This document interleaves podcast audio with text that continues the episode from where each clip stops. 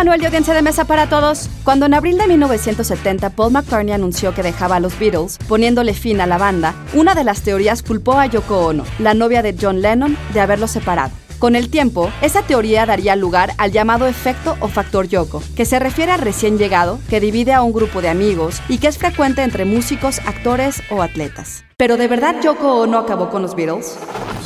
Institute.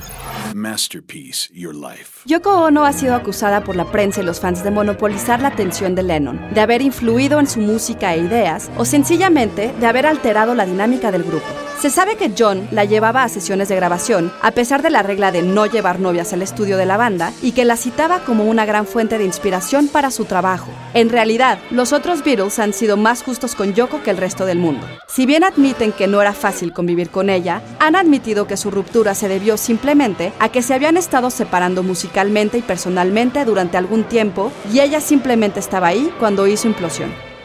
La ruptura de los Beatles fue un proceso acumulativo marcado por los rumores de fricciones y las evasivas de los mismos miembros sobre su futuro, y que incluye su renuncia a hacer giras y la muerte de su manager Brian Epstein.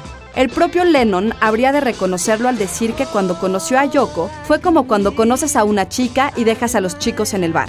Solo que los chicos eran famosos y no eran solo los chicos del bar.